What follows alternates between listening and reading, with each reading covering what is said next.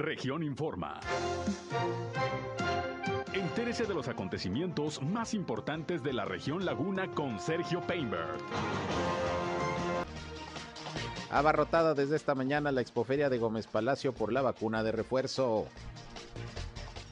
Otro accidente de motociclistas, dos resultan lesionados. Esto es algo de lo más importante, de lo más relevante que le tengo de noticias de Infinco de frecuencia modulada, Región Radio, una estación más del grupo Región, la Radio Grande de Coahuila. Yo soy Sergio y les invito como con nosotros, le tengo la información más importante, lo más relevante de lo que ha acontecido sobre todo en la comarca lagunera, en Coahuila y Durango. Quédense con nosotros, vamos a la información. El clima.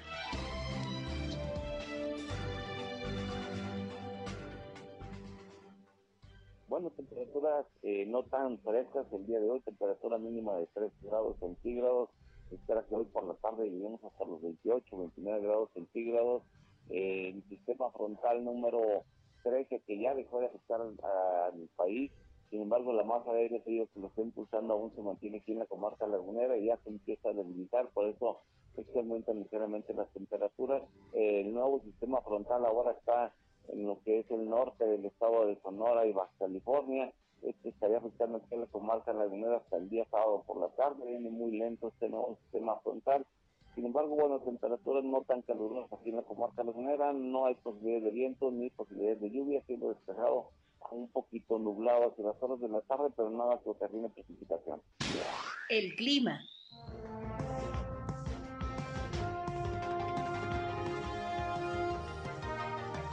Bien, pues gracias eh, como siempre a José Abad Calderón que muy temprano en nuestra primera emisión nos da el reporte climatológico. Pues al parecer vamos a tener unas eh, fiestas navideñas agradables, sin mucho frío. Hasta el momento las temperaturas muy agradables, mañanas no muy frías, frescas pero no muy frías, las tardes eh, calurosas y bueno, todo parece indicar que precisamente para el 24, 25 de diciembre y el 31 y de diciembre y primero de enero más o menos así andaremos, temperaturas agradables, no ha hecho no ha hecho mucho frío. Pero bueno, aquí como todos los días le estamos informando de las condiciones climatológicas directito desde el Servicio Meteorológico de la Comisión Nacional del Agua. Gracias por acompañarnos. Les invito como siempre no solo a escucharnos, sino a que entren en contacto con nosotros. Les recuerdo que si en este espacio, sobre todo ustedes, quieren plantear algún reporte, algún problema que exista en su comunidad, en su calle, en su colonia, en su ejido, hay pues eh, la necesidad de atención de alguna autoridad, comuníquense, estamos a sus órdenes, queremos hacer un enlace entre ustedes y las autoridades para que los problemas de su comunidad se puedan resolver. Y para tal efecto ponemos a su disposición nuestra línea telefónica 871-713-8867, 871-713-8867, nos pueden llamar o nos pueden mandar mensajes de WhatsApp, como ustedes gusten, al igual que en redes sociales y en medios digitales, ahí nos encuentran, estamos en Facebook y en Instagram en región 103.5 Laguna. Ahí estamos como siempre listos para atenderles, para informarles y les recuerdo que ya estamos transmitiendo por Facebook Live también nuestro espacio noticioso. Un saludo a quienes ya nos siguen a través de esta red social. A mí me encuentran en Sergio Peinber Noticias, en Facebook, en Twitter, en YouTube, en Instagram y en sergiopeinber.com. Ahí está mi portal web de información para que pues en todo momento tengan a la mano las noticias más importantes de lo que acontece sobre todo en la comarca lagunera y además ahí están nuestros enlaces para que nos escuchen en nuestras transmisiones de radio. Y sin más, sin más, vámonos a las noticias.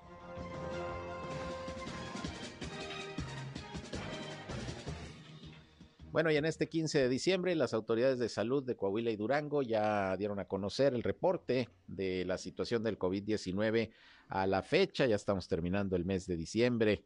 16 días y se acabó el 2021, complicado todavía por la cuestión de la pandemia, pero ya en mejores circunstancias. Ojalá que el 2022 pues sea, sea el año en que la pandemia ya se vaya retirando lo más posible. Ojalá ya así sea. Por lo pronto, hoy se informan 148 nuevos casos positivos en el estado de Coahuila y 5 defunciones que ocurrieron en los municipios de Juárez, Saltillo, San Pedro y Torreón. Eh, de los nuevos casos, nuevamente Torreón eh, ocupa el primer lugar, aunque ha venido descendiendo el número de contagios en los últimos días. Se reportan 34, 15 en Frontera, 15 también en Monclova, Coahuila, 13 en Saltillo. Son los cuatro primeros lugares de la lista. Mientras que aparecen también de la comarca lagunera Francisco y Madero con 10 casos más, San Pedro con 9 y Matamoros con 4. El único que no ha aparecido desde hace varios días en la lista de nuevos contagios es Viesca. Afortunadamente, baja incidencia de contagios de COVID allá en el pueblo mágico de Viesca. Ya con estos números está llegando Coahuila a 102.077 casos positivos de virus SARS-CoV-2 y van 7.707 decesos. Hay 161 hospitalizados entre casos sospechosos y confirmados de COVID-19. Subió un poquito con relación a ayer y la mayoría de los pacientes son de Torreón 78, Saltillo 32, Monclova 26, San Juan de Sabinas 12, Piedras Negras 10 y Acuña, Acuña tres pacientes. Así las cosas en Coahuila, que está oficialmente en semáforo amarillo. Sin embargo, ya el lunes, le reitero, el gobernador de Coahuila había anunciado que ya estábamos en condiciones otra vez de semáforo verde. Vamos a ver si esto ya lo confirma. El próximo viernes el gobierno federal. En un momento le tengo la información también del COVID en Durango, el reporte diario, pero antes, pues hay que hacer un corte de caja. Ya estamos a mitad de diciembre y el eh, director de Tránsito y Vialidad de Torreón, Alejandro Gutiérrez Amudio, pues había anunciado que en este mes cero tolerancia a quienes manejen exceso de velocidad bajo los influjos del alcohol o utilizando el celular. Pues vamos a ver cómo van las cosas a mitad de mes. Eh, director, ¿cómo está? Me da gusto saludarlo. Buenas tardes. Don Sergio, muy buenas tardes. Usted tus órdenes. Pues ya la primera quincena de diciembre, sabemos que viene todavía lo más tupido de las fiestas, pero ¿cómo va el tema de los accidentes? ¿Han funcionado los operativos y la cero tolerancia que a principios del mes anunció? Eh, así es, mira, en las principales vías como es el periférico Raúl López Sánchez de nuestro lado, eh, hemos disminuido de cuatro eh, accidentes promedio a 2.6 eh, semanales. Eh, y vamos a la baja con los operativos carrusel y radar, tanto en, en el, periférico, en carriles centrales, como en la carretera Nueva San Pedro. En cuestiones de, las demás arterias, seguimos en vigilancia. el, el, el celular, el uso del celular pues, no es más que pedir concientización. ¿Por qué? Porque es muy difícil. A cada ciudadano que para, porque trae el celular en la mano, eh, normalmente lo avientan al asiento o simple y sencillamente niegan que lo, que lo están utilizando. Eh, el, el, afán de nosotros no es eh, mortificarlo, ni mucho menos crear una infracción, es que se concientice que podemos provocar un accidente. Eh, por eso eh, te pido, Sergio, que por tu medio tan importante, pues eh, le pidamos a la ciudadanía eh, que no, son tres, como les digo, son tres vértices muy importantes, la velocidad, el alcohol y el celular. cada uno por sí solo es de mucho riesgo. Entonces, si juntamos dos de ellos o los tres, pues ya se vuelve, como le he dicho, una, una bomba. Eh, hay que hay que concientizarnos, hay que saber que, que, estamos en riesgo, que como lo he dicho, quizá no he sabido explicarlo, eh, el que esté enfrente puede ser hasta nuestro familiar, eh, eh, hay que cuidarnos unos a otros, hay que entender que somos una sociedad, que tenemos que vivir y convivir. vamos a tratar de hacer esto, sobre todo en estos hechos es de mucho desagrado tener que ir, ya hombre, que no haya una tragedia grande. Y el simple hecho de dar un golpe y tener que ir a tribunales administrativos pierdes todo el día. Hasta por eso hay que tener eh, conciencia y tratar de evitarlo, por cierto. Así es, eh, llama la atención y he estado aquí comentando mucho eh, demasiados accidentes de motociclistas, ¿eh? De hecho, hoy hubo uno donde dos jóvenes también resultaron lesionados, según eh, vi el reporte. Muchos accidentes de motociclistas, algunos días lamentablemente perdiendo la vida. Así es, Sergio. Este, eh, como, como en otra ocasión creo que te lo comenté, es el efecto manguera vieja que le llamo yo, mm. porque tapas un agujero y te brinca por otro lado, tapas el, el, periférico y ahorita pues, puedes hacer una, darte una vuelta o mandar a alguien y tenemos tapizado y hay gente que se enoja porque está tapizado elementos. Yo les digo a la gente, eh, yo les puedo demostrar a, ustedes los medios subirnos a cualquier vehículo que no me reconozcan y respetando la vialidad a la velocidad, sin el celular y sin alcohol, nadie me va a molestar. Hay que tratar de hacerlo. y, y, podemos poner 8, 15, 25, 50 elementos. Si no quieres respetar las, las normas, los reglamentos, pues vamos a tener problemas. Claro. Eh, entonces, pues de aquí para el Real, mientras termina el mes, decía yo, pues viene lo más duro y tupido porque pues se va a seguramente a ser más constante el tema de las fiestas, las posadas, que oficialmente empiezan mañana, ¿verdad? El 16 supuestamente empiezan las posadas, aunque ya empezaron desde antes. Eh, las fiestas navideñas de fin de año, toda la corporación, me imagino, eh, director, trabajando en esto.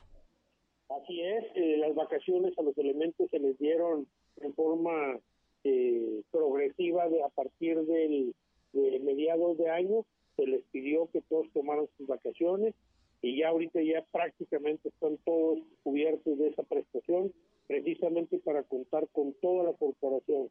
vamos a tratar de hacer nuestro mejor esfuerzo por evitar accidentes. Eh, sabemos que hay gente que se molesta, sabemos que hay gente que no entiende eh, el por qué estamos como eh, autoridad. a mí me quedan pues medio mes, como dices tú, al, mando de esta corporación pero hasta el último día, hasta la última hora, estaremos haciendo nuestro mejor esfuerzo para evitar tragedias, para evitar problemas este, y, sobre todo pérdidas de vida humana. Ayer confirmaba Jorge Luis Juárez, comandante del cuerpo de socorristas de la Cruz Roja, lo que ya nos había usted dicho, que si bien el número de accidentes como tal no se incrementó este año demasiado en relación a, al 2020, lo que sí aumentaron fueron los muertos, los heridos y, esto por accidentes muy fuertes, es decir, el, el, grado del accidente cada vez es más fuerte. Así es, eh, y volvemos a lo mismo, pues son esos factores, son los tres factores que te digo, velocidad, alcoholemia y celular, son los factores eh, que pues, nos llevan el noventa y tantos por ciento de, las, de, los accidentes. Eh, contigo he platicado pues prácticamente todo el año, lo estuvimos hablando desde la mitad de año que te decía, la tendencia es que vamos a, duplicar o todavía irnos arriba de duplicar eh, las muertes por accidentes viales. Aunque tengamos eh, controlado el número de accidentes topado y estamos haciendo todo el trabajo para que no nos rebaje, pero el problema es la gravedad de ellos, sobre todo por la velocidad eh, y la alcoholemia. Claro, director, pues no está de más hacer un último llamado, por lo menos en lo que resta del mes a la población, pues a que maneje con precaución y que sobre aviso no hay engaño, ¿verdad? Si alguien comete una infracción, cero tolerancia en estos momentos. Así es, mi Sergio, cero tolerancia. Quiero decirte que hoy apareció en, en, medios la noticia que el Senado de la República pasó a la Cámara de Diputados para su aprobación el alcoholímetro obligatorio, eh, la revisión de las licencias y la suspensión temporal de ellas el, el, el mano dura, vamos a decirle, por el uso del celular y eh, las velocidades eh, eh, por área de la ciudad, por, por vías, según la importancia de la arteria que sea controlada. Lo que hemos venido haciendo aquí en Torreón desde hace tiempo, desde que entró su servidor, ya lo ya está subido al Senado de la República y para su aprobación en la Cámara de Diputados. Muy pronto sabremos de esta de este cambio de, leyes. Que ya pues sería una ley general para todo el país y que se tendrán que adecuar los reglamentos municipales para ello, ¿no? Así es, es, así lo que nos está sucediendo aquí. Eh, esto cae hasta, la, hasta el Senado de la República porque a nivel nacional son miles o hasta decenas de miles de personas fallecidas por accidentes viales. Muy bien, pues estaremos pendientes, director, pues eh, seguimos platicando todavía en estos días eh, sobre todo porque pues vienen temporadas complicadas para lo que es el área de tránsito y vialidad, por todo lo que comentamos. Esperemos que cerremos el año lo menos peor posible en términos de accidentes, sobre todo en este mes de diciembre. Muchas gracias. A tus órdenes, Sergio. Gracias, buenas tardes. Es Alejandro Gutiérrez Amudio, director de tránsito y vialidad. Pues ahí tiene usted, pues ya a nivel nacional esto se está eh, tratando también. Ya hay una legislación en donde, mire, se menciona hasta la posibilidad de suspender, como le hacen en Estados Unidos, suspender la licencia a los conductores que cometen algún tipo de infracción que, que, se indique en, en, la legislación y en los reglamentos. Pero bueno, les decía que una motocicleta el día de hoy, en la que viajaban dos jóvenes, se impactó contra una camioneta particular en la colonia Eduardo Guerra. El accidente fue a las 9.40 de la mañana de hoy en el cruce de la avenida Tercera y la calle D de este sector. Los primeros reportes indican que la motocicleta, sin placas de circulación por cierto, se desplazaba de norte a sur por la calle D y la unidad no respetó derecho de preferencia y chocó contra una camioneta Nissan de color rojo. Aquí la culpa, pues al parecer y según el peritaje, la tuvieron los motociclistas, que bueno, afortunadamente solo con algunos raspones, algunos golpes, no ameritaron ir a hospital, pero pues es lo de todos los días, muchos accidentes de motocicleta. Vámonos a una pausa y regresamos, son las 13 horas, una con 22. Región Informa. Ya volvemos. Al aire, región 103.5. Continuamos en región Informa. Una de la tarde ya con 27 minutos. Vámonos ahora con el reporte en Durango del COVID-19, como todos los días desde que pasó al semáforo amarillo el estado el semáforo de riesgo epidemiológico amarillo, el secretario de Salud Sergio González Romero, pues retomó las eh, conferencias de prensa diarias para dar a conocer el reporte. Vamos a escuchar lo que hoy informó por la mañana.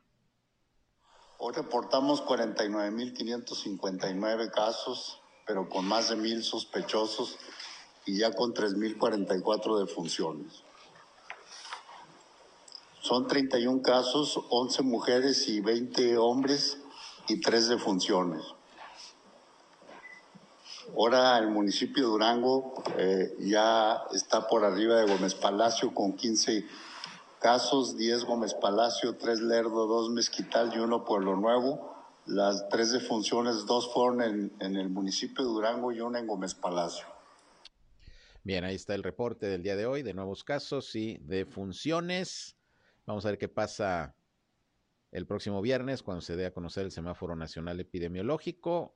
Como lo anunció el gobernador, Coahuila seguramente ya pasa nuevamente al verde. Vamos a ver Durango, que también ha venido ya registrando, a comparación de hace unas semanas, eh, una baja importante en el número de contagios y de fallecimientos. Vamos a estar, vamos a estar pendientes. Mientras tanto, pues abarrotado hoy el módulo de vacunación eh, instalado en la expoferia de Gómez Palacio de aquella ciudad desde ayer. Hoy fue el segundo día de vacunación y bueno, pues miles de adultos mayores que van a recibir la vacuna de refuerzo, pero también de menores de 15 a 17 años que van por su segunda dosis de COVID-19, de la vacuna contra el COVID-19, también eh, los menores con comorbilidades y se abrió también la fase de vacunación para mayores de 18 rezagados que no habían recibido ni la primera dosis. Ayer pues sí se hizo un relajo ahí por la mañana porque pues ya sabrá usted, organizar tres eh, jornadas de vacunación, pues se les complicó un poco por la mañana. Hoy nuevamente eh, mucha gente, ya mejoró un poquito la situación. Ayer la queja era que los adultos mayores pues estaban yendo en su vehículo, porque generalmente en la expoferia se tiene la modalidad de vehículo y también eh, peatonal. Pero ayer por todo el relajo que se hizo, pues le estaban pidiendo a la gente que llegara solo a pie y eso fue lo que causó molestia. Sin embargo, hoy se ven un poco más organizados y continúa esta fase de vacunación que es triple, le repito ahí en la expoferia de Gómez Palacio. Insisto, son los adultos mayores que van a recibir su dosis de refuerzo, que recuerden que ya se tienen que registrar. Siempre sí dijo Hugo López Gatel, primero dijo que no y ayer dijo que sí, que hay que registrarse para disque darle agilidad al proceso de eh, vacunación y no hagan largas filas los adultos mayores. Entonces hay que registrarse, ya sabe ahí en la página de mi vacuna. Eh, también los de 18 en adelante, rezagados de primera dosis y la segunda dosis para los menores de 15 a 17 años y con comorbilidades. Esto es el proceso de vacunación que se está desarrollando allá en Gómez Palacio. Y bueno, así va a durar, tenemos entendido, hasta el próximo, el próximo sábado. Lo importante nada más es que no se van a acabar las vacunas, porque luego eso también es lo que ocurre cuando va demasiada gente a atender el llamado que se hace para la vacunación. Bien, y hablando del tema de pues de la pandemia se han reforzado también, así como los operativos de tránsito y vialidad, los operativos de supervisión, de revisión de los negocios, de eventos sociales, pues para evitar que se violen los protocolos sanitarios aquí sobre todo en la ciudad de Torreón. Luis Morales, quien es el jefe de control de padrones de la Secretaría de Finanzas del Estado de Coahuila, habló precisamente sobre cómo están trabajando pues en esta temporada complicada de muchas fiestas, posadas, etcétera, eh, cómo están trabajando para pues que se mantengan los protocolos sanitarios y no se violen las disposiciones del control de la pandemia. En el operativo que ya se le conoce como cero tolerancia. Esto dijo Luis Morales.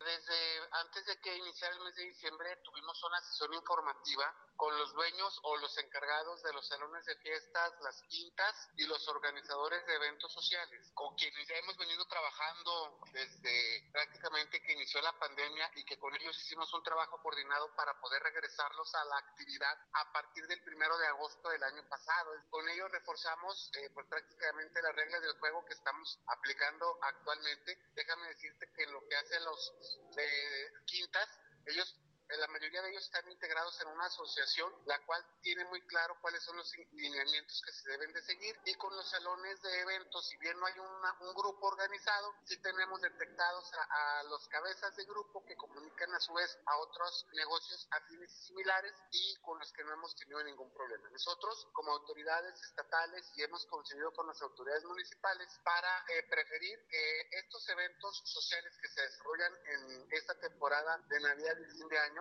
se realicen en lugares autorizados que realmente cumplen con los protocolos y que pueden ser estos salones, las quintas y también los restaurantes, luego se convierten en sede de pues estos desayunos, comidas o cenas con motivo de Navidad. Eh, todos tienen claro que ahorita estamos al 75% del aforo, que el filtro sanitario no puede fallar, no puede ocurrir que alguien se acabó el gel y no se dio cuenta o que el termómetro se quedó sin baterías, no puede aplicar. ¿Cuál es la sanción? Pues es una sanción administrativa que puede ser un acta dependiendo de la falta se puede alcanzar hasta la propia clausura del establecimiento. Ojo, las personas que realicen eventos en todos estos lugares que te digo no tienen que avisar porque el establecimiento ya tiene claro cuáles son las reglas. ¿Quiénes sí tienen que avisar? Los que van a realizar algún evento en la vía pública o en un domicilio particular o en un espacio distinto a los que te menciono. ¿Qué ocurrió? Que hoy con motivo del reparto agrario desde el 6 de octubre y con motivo de fiestas patronales, nosotros estuvimos atendiendo y recibiendo las peticiones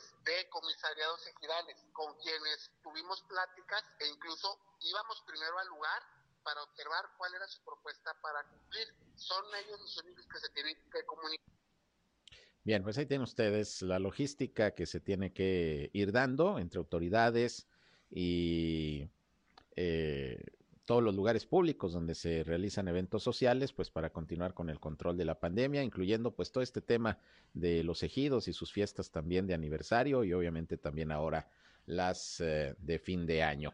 Eh, por lo pronto sigue la vigilancia y así será por lo que resta de este 2021 mientras la pandemia siga viva. Por otra parte, fíjese que un vehículo de carga hoy derramó, hablando de accidentes, por cierto, derramó suplemento para ganado líquido sobre el periférico Raúl López Sánchez. Estuvimos recibiendo reportes esta mañana, incluso nos decían que era aceite o que era diésel. No, se trata de suplemento para ganado líquido que derramó este vehículo ahí frente a la pequeña zona industrial de Torreón. Un camión de pasa derrapó y chocó contra el muro de contención por lo resbaloso que estaba el pavimento. Esto ocurrió a las 12 del mediodía aproximadamente sobre los carriles de circulación de norte a sur, justo al bajar el puente de la avenida Bravo. Se trata de un tractocamión que transportaba cuatro contenedores con capacidad de 2.500 litros con el material que ya les menciono y bueno, pues uno de los cuales reventó, uno de los contenedores. La carga quedó esparcida por varios metros, prácticamente desde la parte alta del paso elevado. Imagínese usted lo peligroso, de manera que este camión de pasa pues perdió el control, derrapó y se impactó contra el muro de contención. No se reportan heridos ni nada de gravedad, pero pues hay que verificar todo el tema del transporte. Ya ve que como ha habido accidentes con los transportistas que han resultado sumamente graves, con los traileros, que fíjese usted, le daba una nota hace unos días por parte de un funcionario de la Secretaría de Comunicaciones y Transportes en Coahuila, quien comentaba que el 80% de los traileros, así, tal cual, el 80% de los traileros, de los choferes de transporte de carga, en las revisiones que hacen para ver sus condiciones, cómo andan trabajando en estos operativos que tiene la SCT, andan manejando o bajo los influjos del alcohol o de alguna sustancia tóxica. Imagínense usted, pues el riesgo que hay de que manejen en esas condiciones. Y luego si las unidades están en malas condiciones mecánicas, por eso cada rato el tema de que los frenos se les chorrean, se quedan sin frenos y vienen pues estos lamentables accidentes o la falta de precaución. Ya ve lo que acaba de ocurrir allá en, Chiapas con este grupo de migrantes que bajaban en la caja de un, de un tráiler, eh, los traía ahí un pollero y 55 personas murieron precisamente porque el trailero se quedó sin frenos, o no tuvo precaución a la hora de conducir. En fin, tragedias terribles que hemos visto con los tráileres que sus choferes luego no tienen la precaución, las empresas no les dan buen mantenimiento y por eso vienen estos terribles y fatales percances. Bien, esto ocurrió hoy en el periférico, es lo que está reportando la autoridad. Bien, por otra parte, ayer estuvo como representante del gobernador Miguel Ángel Riquelme Solís en el informe del alcalde Jorge Cermeño Infante, el tercero de esta administración y el último de su gobierno. Eh, Fernando de las Fuentes, secretario de gobierno precisamente del estado de Coahuila. Y bueno, los medios de comunicación le preguntaron pues cómo va el tema del trabajo para la búsqueda de personas desaparecidas, porque pues la fiscalía del Estado reportó que este año hay por lo menos 38 denuncias de personas desaparecidas. Los colectivos eh, que para tal efecto se han integrado por parte de familiares de estas personas, pues siguen clamando justicia, siguen trabajando, requiriendo de apoyos de la autoridad. Y bueno, pues aquí en Coahuila, dice el secretario de Gobierno, se está trabajando, que hay avances, sobre todo con la creación de este Centro Regional de Identificación Humana. Y bueno, pues la idea es responder así a las, familias, a las familias de personas desaparecidas. Esto dijo Fernando de las Fuentes. Yo creo que es muy importante. Coahuila es uno de los ejemplos en materia de, del trabajo que está haciendo la Comisión de Búsqueda, del trabajo que está haciendo eh, eh, el Centro de Conocimiento Humano. Eh, somos el único estado que estamos siempre en reuniones con colectivos y con familiares de personas que desgraciadamente pues, desaparecieron y que se han hecho muchas exhumaciones y que es el único estado que lo está haciendo en toda la República. Tenemos el centro de identificación humana más moderno de América Latina y que servirá regionalmente al, país, no solamente a Coahuila. No, pero fíjate, eh, eh, eh, este caso es algo, son muy profesionales, o sea, el, centro de, identificación humana cuenta ya con, todo, con todos los elementos para que de manera autónoma puedan ir revisando que, que, tanto deseamos en encontrar a nuestros seres queridos.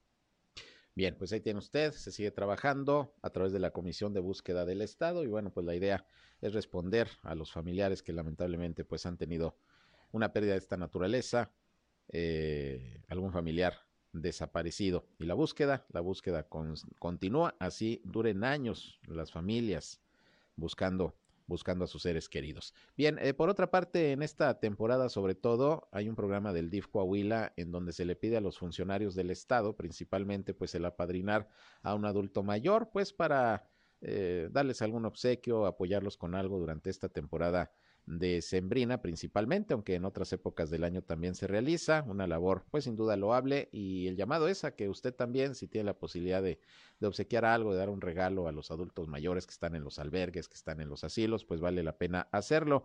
De este programa habló precisamente Arturo Rangel, quien es eh, el coordinador aquí en la Laguna de Coahuila del DIF estatal. Esto dijo sobre este programa. Eh, comentarte que una de las estrategias que la señora Marcela eh, ha implementado en todo Coahuila es nombrar eh, a madrinas y padrinos de los centros comunitarios y comedores del adulto mayor. Eh, estos lugares son donde damos alimento día con día, entre un promedio de 40 a 60 adultos mayores en cada comedor del adulto mayor. Y bueno, esta estrategia es dentro del voluntariado institucional, donde se busca que todos los funcionarios públicos participen en las acciones del DIF y aquí, eh, bajo esa estrategia, se nombraron en todo Coahuila en los 48 comedores, eh, que en los, 84 comedores que hay en todo Coahuila, la figura del padrino o madrina del comedor adulto mayor. Esto viene para que se coadyuve en la presencia gubernamental en cada uno de los comedores y bueno, ellos también hacen un, aporte y un, apoyo para que las diferentes acciones que implementamos ahí se lleven en tiempo y forma. Están llevando eh, correctores, están llevando ropa. Eh, ya ahorita estamos en el periodo de posadas y los padrinos y madrinas están luciendo, apadrinando y llevando este, un momento de alegría en esta fiesta de Sembrina a cada uno de los comedores del adulto mayor.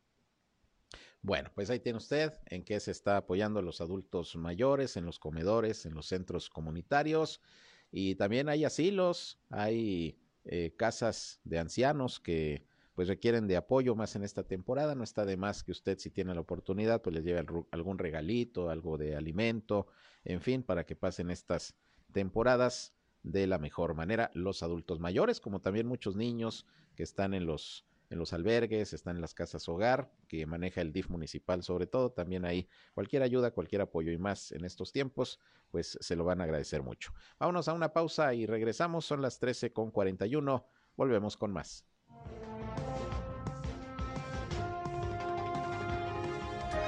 En un momento regresamos a Región Informa. Somos Región Radio 103.5. Regresamos a Región Informa. Bien, continuamos, son las 13 horas, la una con 46 minutos y bueno, le agradezco como siempre que nos conteste el teléfono para platicar en nuestros espacios noticiosos a Jesús de la Garza, él es vocero del Grupo Empresarial de La Laguna, también presidente de la Cámara Nacional de los Desarrolladores de Vivienda en esta región. ¿Cómo estás Jesús? Buenas tardes. Muy bien, Sergio, saludo con mucho afecto. Oye, pues eh, hace unos días eh, se reunieron los integrantes del GEL con... Eh, el director del Consejo Cívico de las Instituciones Laguna, que les presentó pues su análisis sobre la situación que guardan los organismos operadores de agua potable, sobre todo aquí el de Torreón El Cimas, y algunos funcionarios de gobierno. Ayer platicamos con el secretario de Vivienda y Desarrollo Territorial, eh, Enrique Martínez eh, y Morales, quien dijo que debería verse la posibilidad de ir pensando en una posible concesión a la iniciativa privada de el CIMAS, que es un tema que no es de ahorita, desde hace mucho tiempo y que no se ha llevado a la práctica como sí se hizo en Saltillo. Esto dice, pues, para tratar de resolver la problemática financiera y técnica que de por sí tienen los organismos operadores. ¿Han ustedes analizado alguna de estas propuestas? ¿Piensan que sería viable por parte de la iniciativa privada que forma parte, de hecho, del Consejo de Administración de CIMAS? mira, te comento, eh, nosotros pertenecemos al Consejo a través de la Cámara de Canadel y, varios de los integrantes del grupo empresarial de La Laguna igual conforman parte del Consejo. Se ha revisado eh, a detalle las deudas y números. Cabe mencionar que, la situación financiera que presenta CIMA este, es compleja, sin embargo, no, no, es, no recae en un efecto de quiebra de parte de, este sistema de agua. Dado a que sus activos y su, su forma en la cual está constituida su operación salvaguarda más allá el, el, el ejecutar acciones para que se vuelva rentable el sistema de agua. Entonces, eh, el resumen de privatizar lo creemos que, que, tiene que ser revisado más a fondo eh, dado a que tienen situaciones financieras el sistema de aguas, pero no son tan críticas para llegar a, a, un, a una categoría de considerarlo quiebra al mismo sistema de agua. es, decir, el municipio pudiera seguir haciéndose cargo de, del servicio. Sin problemas, se han estado haciendo acciones, se han estado haciendo reestructuras en ciertos este, adeudos que se tenían, se han estado haciendo este, quitas en algunos de los adeudos y eso ha hecho una, ha provocado un fortalecimiento al sistema de aguas.